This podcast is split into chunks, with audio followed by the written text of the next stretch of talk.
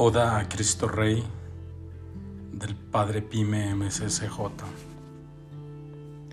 Mi rey es de cuna humilde, pero de familia real.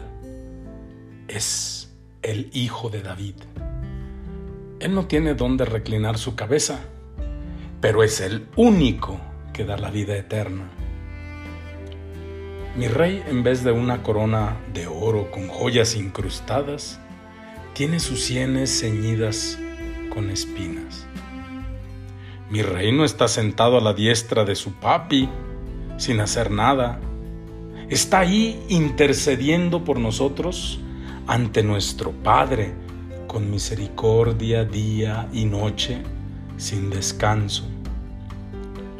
Mi rey se ensucia las manos y no espera tributo para construir puentes y caminos hacia Dios.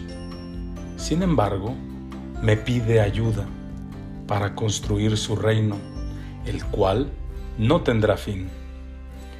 Mi rey tuvo un trono del tamaño de un pesebre y al culmen de su vida terrenal, su trono fue del tamaño de una cruz.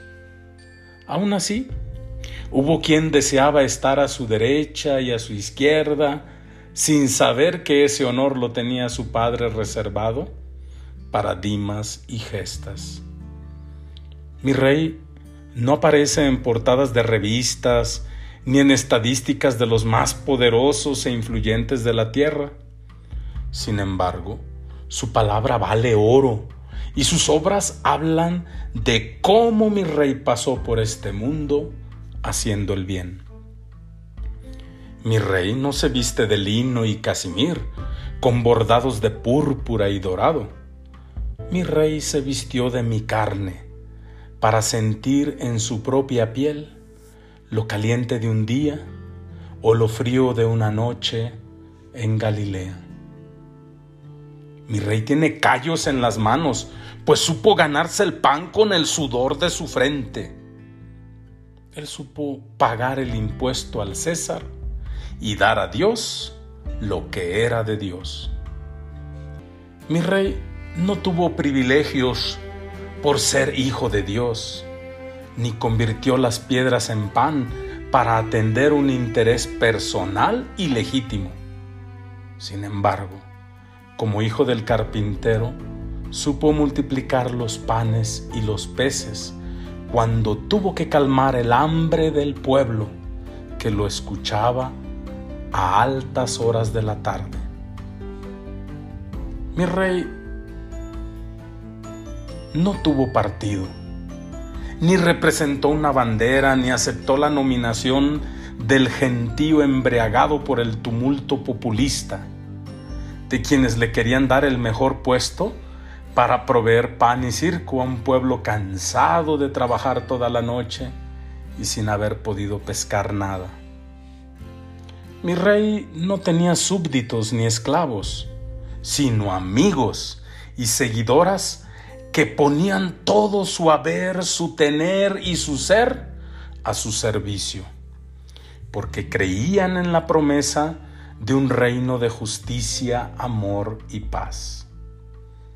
Mi rey es juez y conoce cada uno de los 613 mandamientos de la Torá, como son los granos que tiene una granada.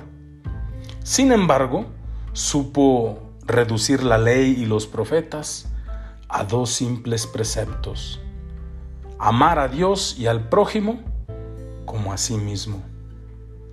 Mi rey supo decir, Padre, perdónalos, porque no saben lo que hacen, cuando fue entregado al patíbulo de su pasión redentora. Sin embargo, mi rey supo ser tan manso y humilde de corazón, que se dejó golpear la mejilla por amor al enemigo. Mi rey también supo reclamar con firmeza al soldado que le había golpeado la otra sin razón. Mi rey trajo un fuego que quería que ya estuviera ardiendo en todos los corazones abatidos. Sin lugar a duda, él nunca aceptó la tibieza ni la mediocridad de quienes queremos seguirlo como camino, verdad y vida sin una cruz a cuestas. mi rey, no tiene un reino con el código postal en este mundo. Sin embargo, conoce este valle de lágrimas y sus recovecos por donde sus ovejas a veces se pierden. Mi rey tiene un proyecto de vida más grande que nuestras mezquinas aspiraciones de tener poder y placer. Tanto a Nicodemo y a Saqueo como la mujer adúltera, mi rey les describía con parábolas su sueño de granos de mostaza, donde las aves puedan anidar y cantar su canto libremente, o con la imagen de un gran mesón, donde todos tenemos una alcoba preparada por él mismo, sin temor a que se llegue el día de la renta.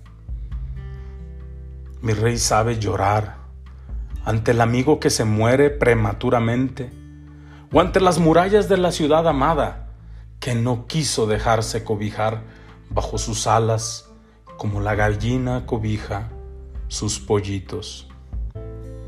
Mi rey todavía hoy justifica mis pecados y debilidades porque Él es el fuerte y pagó por mi redención con el precio de su sangre.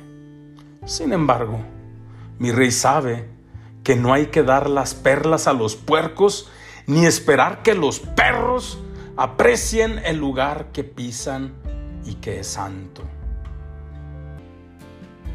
Mi rey vendrá de nuevo sobre las nubes del cielo y sus ángeles nos reunirán para un juicio final en el último día.